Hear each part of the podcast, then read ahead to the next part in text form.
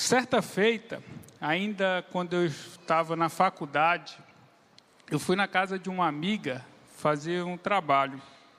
Ela, ela morava, os pais dela moravam, ali naquela linha de prédio que tem ali ao lado do Clube do Ipim, bem de frente para o mar. Sei que a gente entrou no elevador, subiu lá o grupo. Quando a gente entra no apartamento, a gente se volta para a varanda, para as janelas, vê aquele mar lindo lá fora. Tinha sido a primeira vez que eu tinha ido a um apartamento de frente ao mar. Eu, pelo menos que eu me recorde. Aquela imagem, de certa forma, me impactou, de tão bonita que era. Aí a gente se virou para ela e disse assim: Eita, já pensou acordar todos os dias com essa vista? Aí ela olhou assim para a gente: É normal. A gente nem nota. Muitas vezes a gente faz isso. Às vezes a gente está de frente de coisas grandiosas, extremamente belas, magníficas. E porque a gente já tem aquilo há algum tempo, a gente acha normal. Nem nota que tem. É uma característica do ser humano. O ser humano sempre está querendo um pouco mais. O que conseguiu não é o suficiente o pouco mais ainda é necessário. Aí nesse pouco mais, você esquece do que tem para trás. E nós crentes não estamos distantes disso. Muitas vezes a gente, quando passa por momentos de tribulação, de dificuldade, de em que momento em que as coisas não estão andando tão bem ou não estão andando como a gente gostaria que andasse, a gente começa a se desesperar, começa a achar que as coisas não vão dar certo, começa a achar até que parece que Deus não está cuidando de nós. Essa era mais ou menos a situação que os nossos irmãos de Tessalônica estavam vivendo. Os tessalonicenses estavam passando por muitas tribulação, tribulações. Na verdade, a igreja já nasce em meio à tribulação. Se a gente voltar lá no capítulo 17 de Atos, a gente vê que uma das primeiras coisas que são descritas na, sobre a estada de Paulo lá é uma perseguição a Paulo. Os judeus invadem a casa do irmão que tinha se convertido ao Evangelho para pegar Paulo. Não pega Paulo, mas prendem o irmão e saem levando no meio da rua, acusando de estar fazendo baderna. Já nasce em meio de perseguição e continua em perseguição. Por isso, Paulo escreve a primeira carta a eles, louvando a Deus e a eles pelo pela grandeza e pela forma como eles tinham crescido no Evangelho, falando para eles da vinda e para esperar o Senhor Jesus. Mas essa carta termina gerando uma certa é, confusão na cabeça dos nossos irmãos. Eles começam a achar que o Senhor Jesus já estava vindo, que Paulo tinha dito: olha, pode parar tudo, que Jesus está vindo agora de, de, a ponto de alguns até pararem de trabalhar. Porque o Senhor Jesus estava voltando, não importava mais nada. Para de trabalhar, para de fazer tudo, vamos só ficar aqui louvando a Deus. Aí é quando Paulo escreve a segunda carta, que é a carta que está o trecho da Bíblia que nós vamos refletir na manhã de hoje. Escreve para corrigir essa impressão equivocada e a situação de desespero que eles estavam passando diante das tribulações. Então, eu queria que a gente abrisse nossas Bíblias em 2 Tessalonicenses, no capítulo 2, os versos de 13 a 17.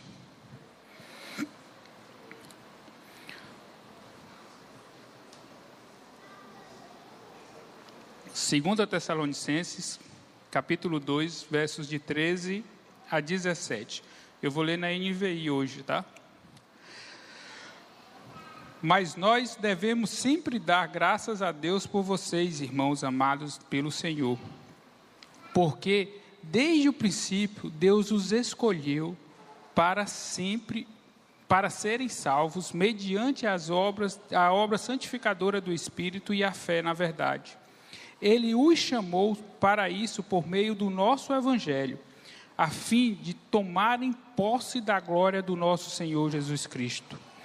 Portanto, irmãos, permaneçam firmes e apeguem-se às tradições que lhe foram ensinadas, quer de viva voz, quer por nossa carta.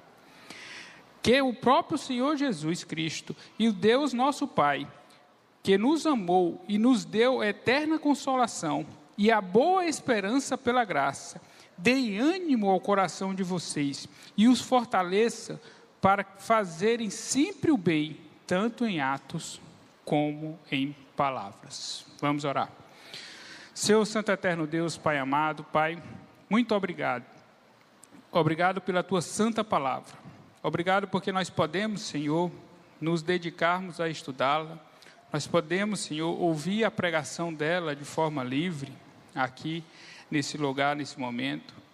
Usa, Senhor, a minha boca para falar aos nossos corações que os nossos corações sejam tocados e transformados pela tua santa palavra. Que nossos corações sejam animados, sejam revivificados pela tua santa palavra. E nós saiamos daqui, Senhor, mais parecidos com o teu santo filho. É a oração que te fazemos no nome de Jesus, Senhor. Amém. Então, meus irmãos, nessa segunda carta, Paulo escreve no capítulo 2 falando sobre a vinda de Cristo e sobre a, a vinda do anticristo. Esclarecendo para os irmãos de Tessalônica que antes de o, Senhor Jesus voltar, ainda ia haver alguns sinais, como esfriamento, apostasia, as perseguições. E ele, ele retrata também, na segunda parte do, da, do capítulo 5, do versículo 5 até o versículo 12, ele retrata o fim daqueles que vão obedecer ao anticristo, que seja a morte eterna. No, cap, no versículo 13 ao 17, o trecho que nós lemos, ele faz o contraste com esses, que são os que adoram a Jesus. Os que adoram a Jesus terão na verdade, uma salvação eterna e uma santificação eterna. Bem diferente do destino que os que irão adorar ao anticristo terão.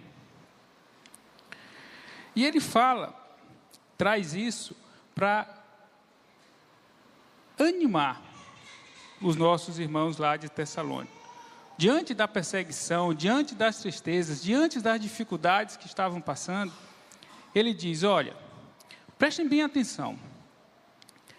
Olha o que, que vai acontecer com aqueles que não seguem a Jesus. Eles têm destinado a destruição eterna. Agora prestem atenção que tem guardado para vocês. Aí ele começa. Mas vós Entretanto, diferentemente do que acontecer, que vai acontecer com aqueles outros, para vocês, vocês, nós sempre deve, devemos dar graças a Deus. Sempre devemos dar graças a Deus. Mesmo na situação mais difícil, mesmo na situação de maior perrengue que você possa estar passando. Parece que nada está dando certo, é, é doença na família, é situação financeira difícil. Nada está dando certo, mas nós sempre temos que estar dando graças a Deus. Nós temos que dar graças a Deus por quê? Aí ele diz: Porque desde o princípio Deus os escolheu para serem salvos mediante a obra santificadora do Espírito e a fé na verdade. Olha que palavra forte. Porque desde o princípio Deus os escolheu para serem salvos. Sabe quando Deus escolheu você para ser salvo, meu irmão? Desde o princípio.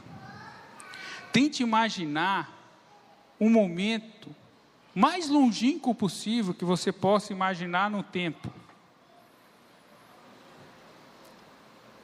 Foi antes disso.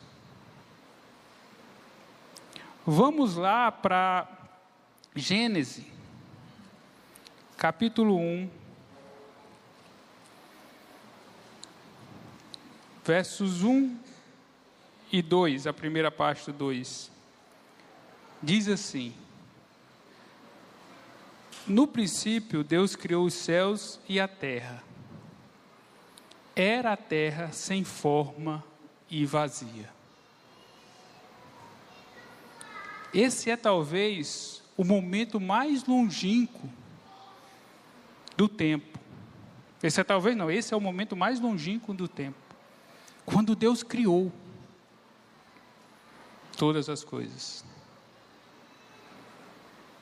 Antes disso, nem havia tempo, não dá nem para a gente dizer antes disso, mas contando o tempo, antes disso, era silêncio absoluto não havia nada. Não havia sequer uma estrela no céu.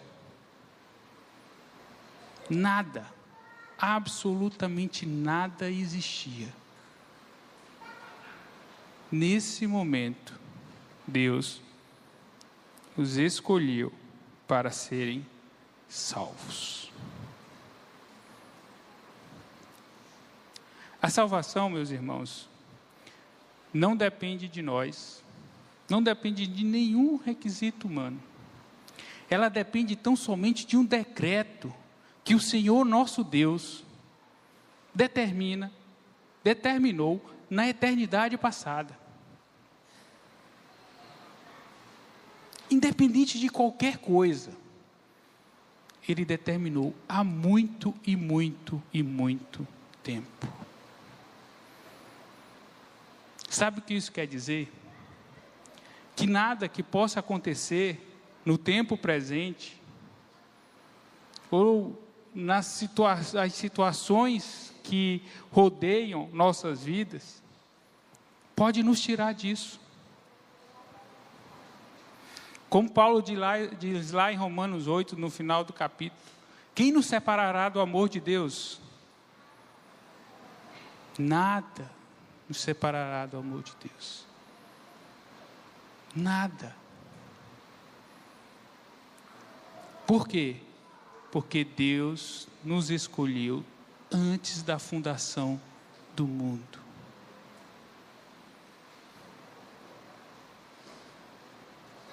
É garantia eterna e perpétua. Se o mundo pode temer ou deve temer a Deus, nós podemos nos agarrar no decreto divino que foi nos dado, de que nós somos escolhidos de Deus, nós somos salvos por Deus. E nós não fomos salvos como grupo, como corpo, como nação. Nós não fazemos parte da nação eleita. Que Deus escolheu um povo, olha, quem descender dessa pessoa aqui vai ser salvo. Ou Deus não salvou, por exemplo, a Igreja Batista Plenitude. Ele não pensou, olha, no dia 8 de outubro de 2023 vão estar lá na Igreja Batista Plenitude tais e tais pessoas, e essas pessoas serão salvas, porque estavam lá. Não. Deus salvou a cada um de nós individualmente. Deus derramou seu amor por nós a cada um individualmente. Ele pensou em mim especialmente, pensou em você especialmente, para lhe dar a salvação. Vejam como isso é poderoso, meus irmãos. Deus me amou individualmente. Deus me amou individualmente. Antes da fundação do mundo. Antes de qualquer coisa existir. Me amou e me deu a salvação. Isso é o motivo pelo qual nós devemos sempre dar graças a Deus. Porque não importa o que tenha acontecido, nós temos a salvação em Deus, o que difere muito daqueles que vão seguir o anticristo.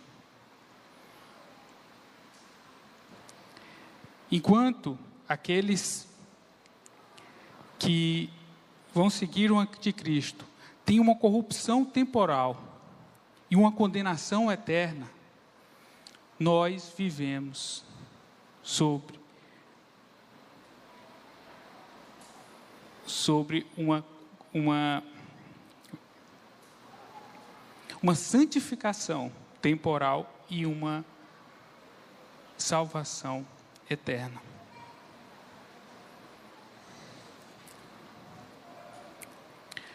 É com base, meus irmãos, nessa eleição, nesse fato do Senhor ter nos amado antes da fundação do mundo, que Ele disse que nós fomos salvos mediante a obra santificadora do Espírito e a fé na verdade. A salvação, ela redunda em algumas coisas. Ela estimula a nossa fé e a nossa santificação. Como é que ele estimula a nossa, nossa santificação? Vamos lá para Romanos 8.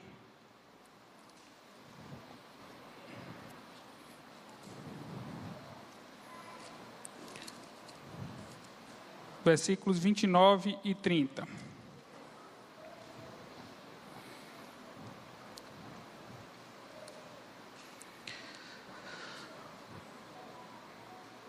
Diz assim a palavra de Deus: Pois aqueles que de antemão conheceu, também os predestinou para serem conforme a imagem de seu filho, a fim de que ele seja o primogênito entre muitos irmãos.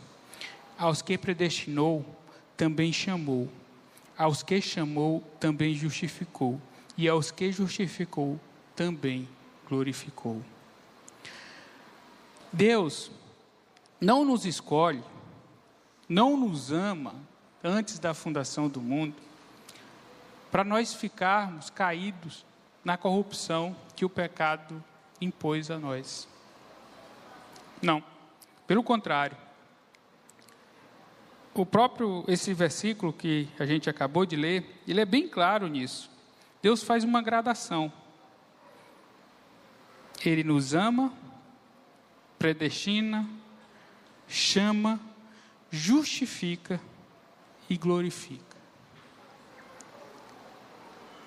O Senhor Deus vai trabalhando em nossas vidas, para que nós possamos estar sempre vivendo em santificação.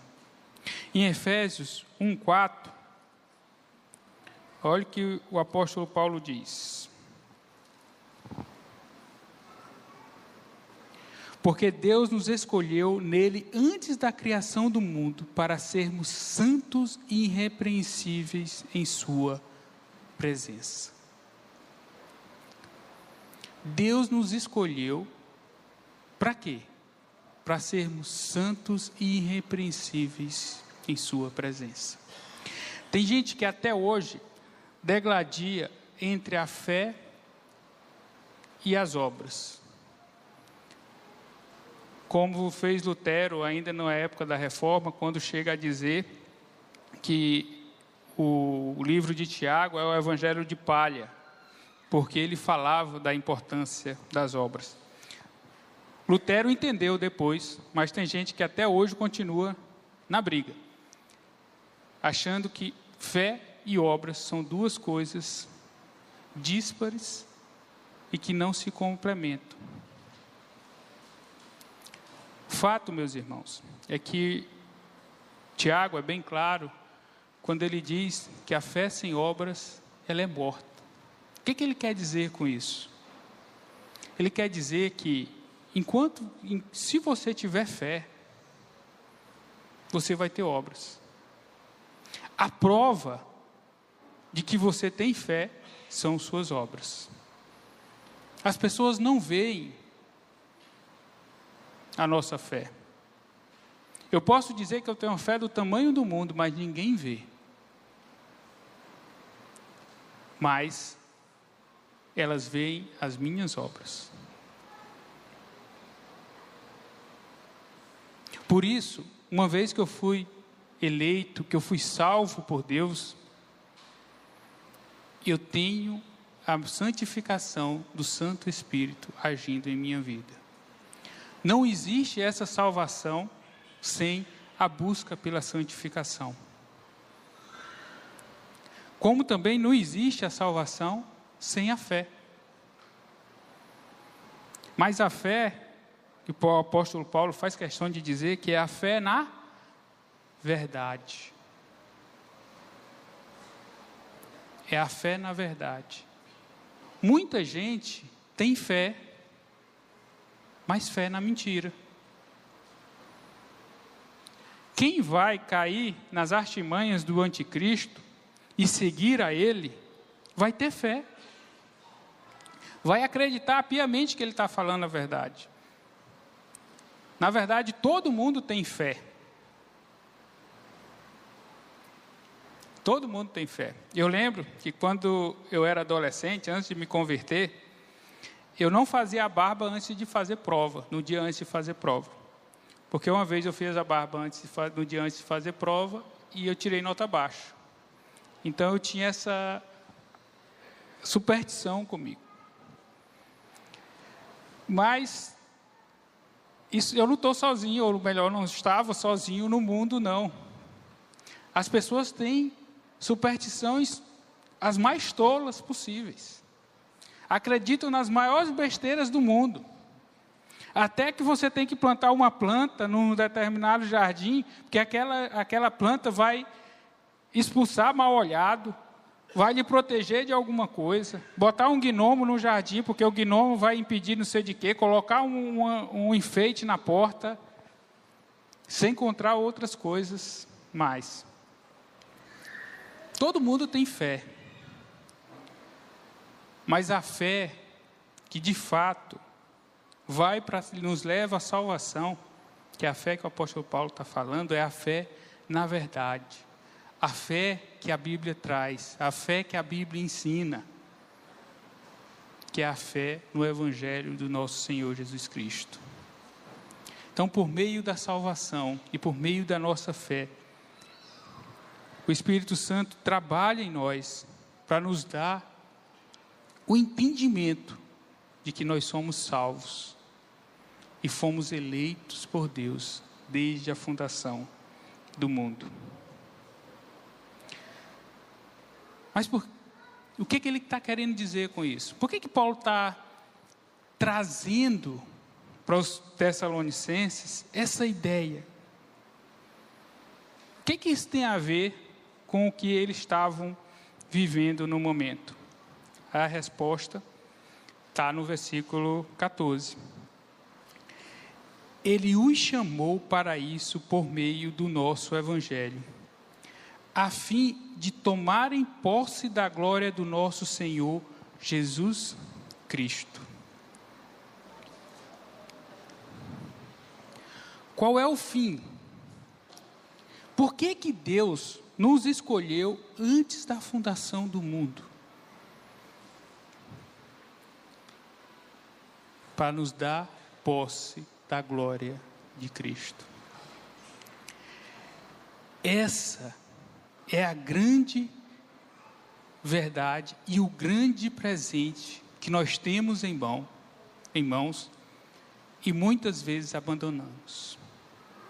É aquela visão do mar lindo, do alto de um prédio, que muitas vezes nós esquecemos e passamos por ela todo dia e fica normal. É como se nada tivesse acontecendo.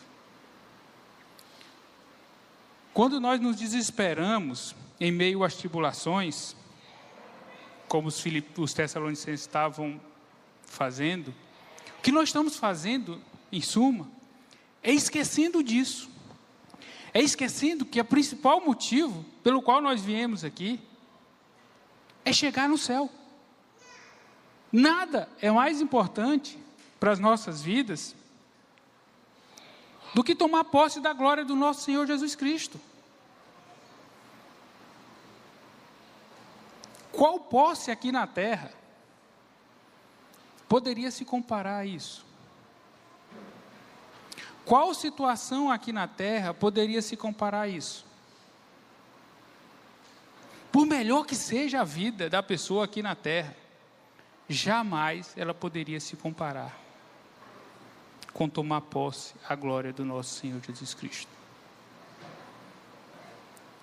Mas muitas vezes nós esquecemos. E quando esquecemos disso, que é uma coisa garantida, que foi nos dada, não no tempo presente, não porque eu fiz isso, não porque eu mereci, não porque alguém comprou para mim,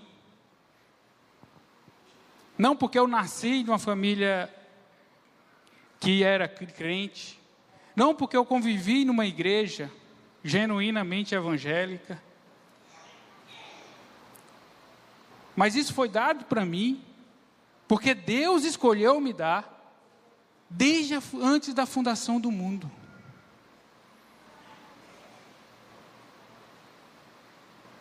É uma certeza inabalável. Não podemos duvidar disso. Nada vai poder mudar isso. E por que, que a gente esquece?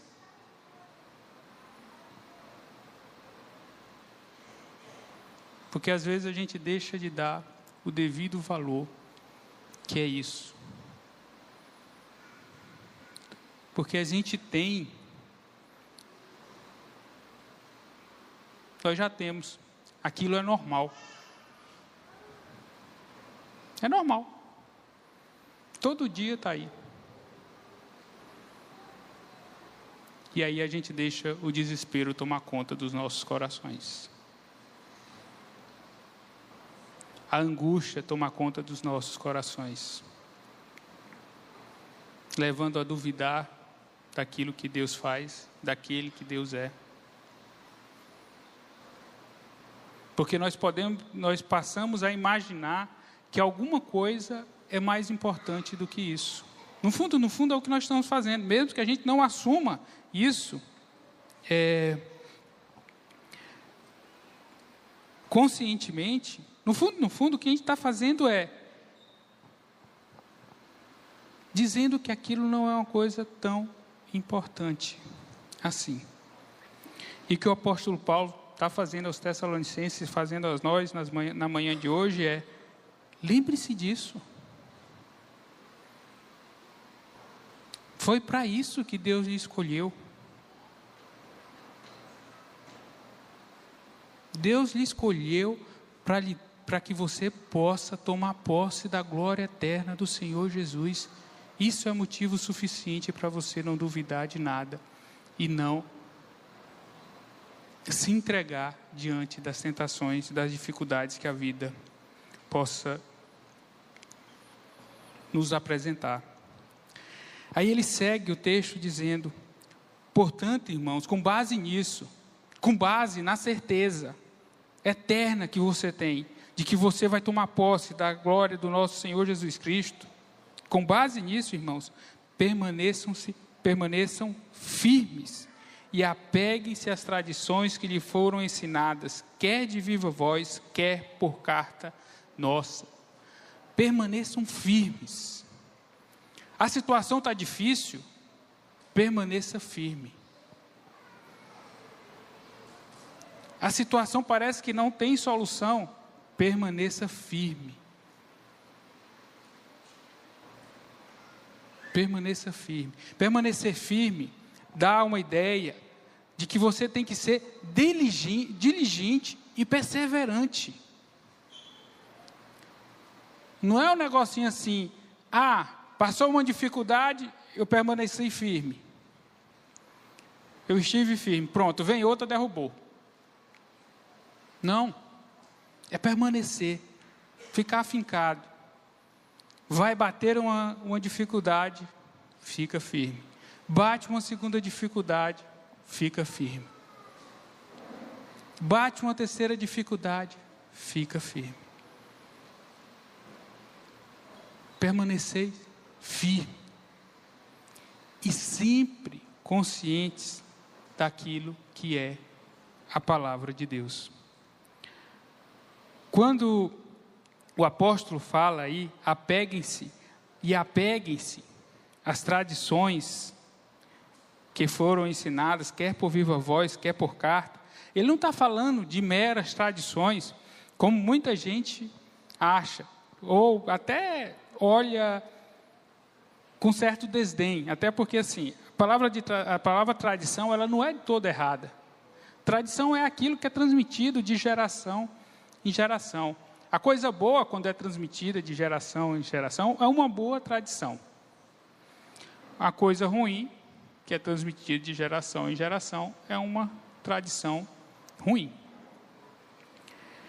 Mas Paulo não está falando disso, de coisas que são transmitidas de gerações em gerações.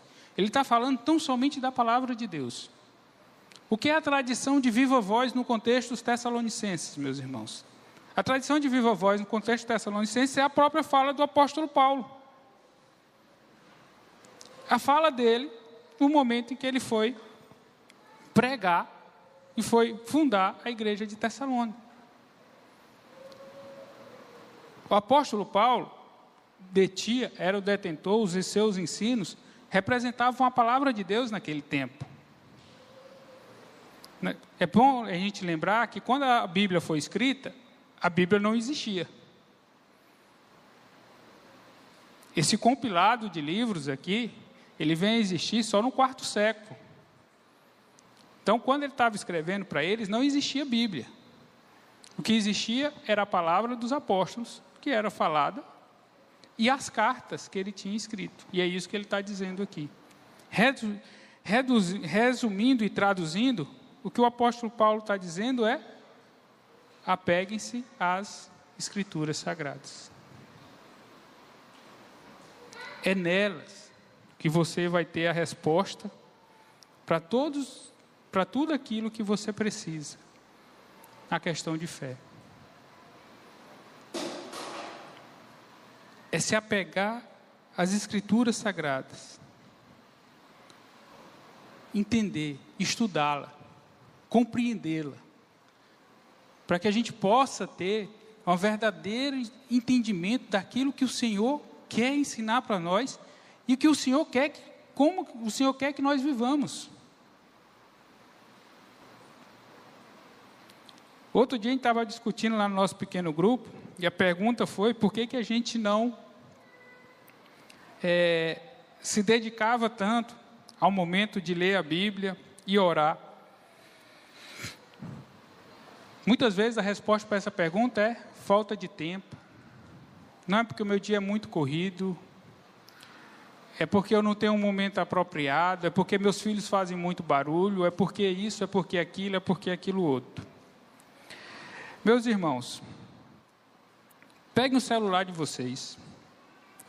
Não agora, em outro momento. Pegue o celular de vocês.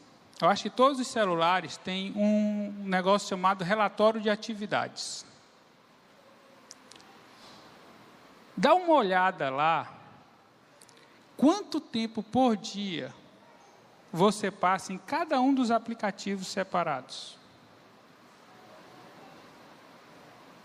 Você vai se assustar. O tanto de tempo que você gasta na sua vida, no seu dia, olhando rede social, coisas de notícias e por aí vai.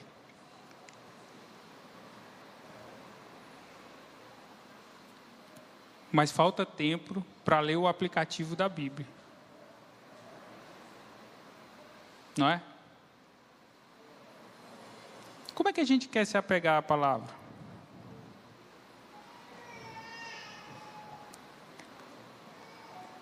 Para se apegar à palavra, a gente precisa conhecê-la. Precisa buscá-la. Precisa estudar. Todos nós que estamos aqui, estamos um passo à frente da grande maioria. Porque nós estamos aqui, provavelmente saindo daqui, nós vamos para a classe de EBD. Já mostra que você quer estudar a palavra de Deus. Mas eu vou lhe pedir para dar um passo a mais. Quem aqui, eu vou pedir para levantar a mão, leia o, o livro da sua classe, que a classe está estudando. Quem aqui lê o livro da classe que está estudando? Levanta a mão aí. Um, dois, três, quatro, cinco, seis, sete, eu acho, lá atrás. Oito, nove. De todos nós que estamos aqui, apenas nove. João, a gente precisa fazer um reajuste no preço do, do livro. Meus irmãos, vocês sabiam que aquele livro ele é subsidiado para a igreja? Aquilo é um presente que a igreja lhe dá? Quando você compra ele por 10 reais, a igreja está pagando mais de 50% do valor dele. Muito mais.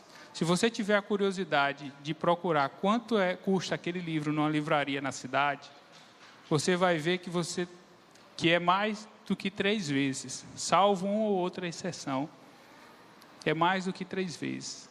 A igreja está investindo no seu conhecimento e você está levando o livro para casa e não está lendo.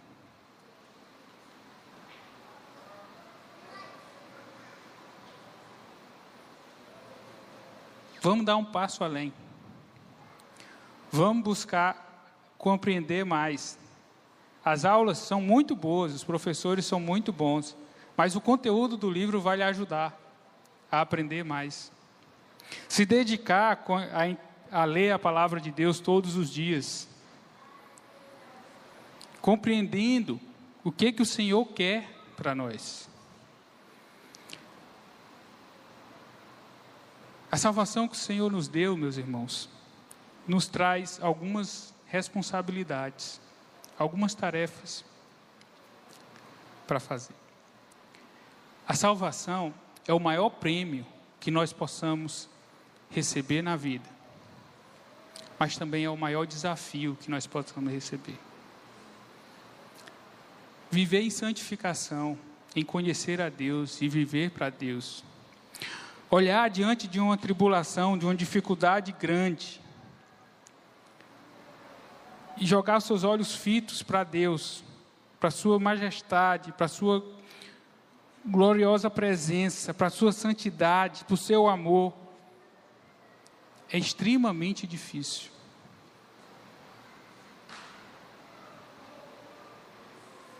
Porque nós somos muito apegados ao tempo presente.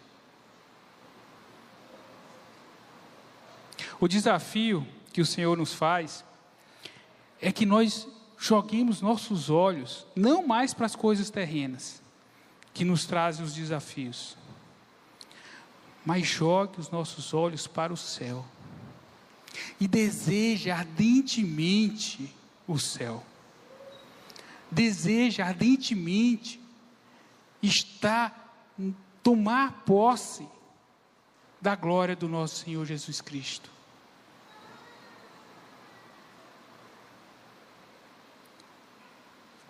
Fazendo isso, meus irmãos, muita coisa em nossas vidas vai mudar. Mas para isso eu preciso buscar desejar isso. Como uma pérola de grande valor. Sabe a parábola que o Senhor Jesus conta? O que, que, o que, que você faz se você descobrir onde está uma pérola de grande valor? Você vai lá, vende tudo e compra a pérola. É um desejo ardente por esse dia da glorificação, que vai nos fazer passar de forma mais branda nas dificuldades que a vida nos traz. É a certeza nisso que nos vai dar conforto. É para isso que o Senhor está nos chamando para esse desejo ardente pela Sua glória. Que nós possamos a cada dia, meus irmãos, nos dedicarmos a buscar isso, esse desejo, essa busca, colocar aquilo como de fato algo extremamente importante e não como algo que eu já conheci e que não tem grande importância que já é normal. Eu já tenho. É, você tem. Agora precisa dar o devido valor a isso. Se empenhando em desenvolver a sua santidade e a sua fé no nosso Senhor. Amém? Vamos orar. Senhor Santo Eterno Deus, Pai amado, Pai, obrigado, Senhor, pelo teu cuidado para conosco. Obrigado pela gloriosa salvação em Cristo Jesus, que nos dá a remissão dos nossos pecados e a nossa ressurreição na tua glória, Senhor. Senhor, nós esperamos ansiosamente por esse grande dia e que nós estaremos junto a ti na tua glória, dividindo dela, partilhando dela. Ô oh, Senhor, faz com que o desejo por esse grande momento cresça nos nossos corações e nós possamos viver de olhos fitos nela e não esperando coisas terrenas, aquilo que esse mundo possa nos dar, mas tão somente aquilo que tu é em Cristo Jesus para nós. Continua nos abençoando, abençoa as nossas classes da Escola Bíblica Dominical, tu esteja conduzindo cada um dos professores para que possa viver conforme a tua santa vontade, possa estar ensinando teu santo, teu, tua santa palavra para a gente nesse, nessas aulas. Que nós possamos sair delas transformados, Senhor, aprendendo mais e mais de Ti, para vivermos conforme a Tua santa palavra. É a oração que te fazemos em nome de Jesus, Senhor. Amém.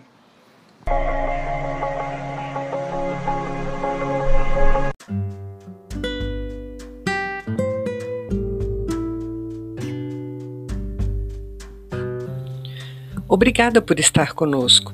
Volte sempre. A Igreja Batista Plenitude tem sempre uma mensagem de Deus para você.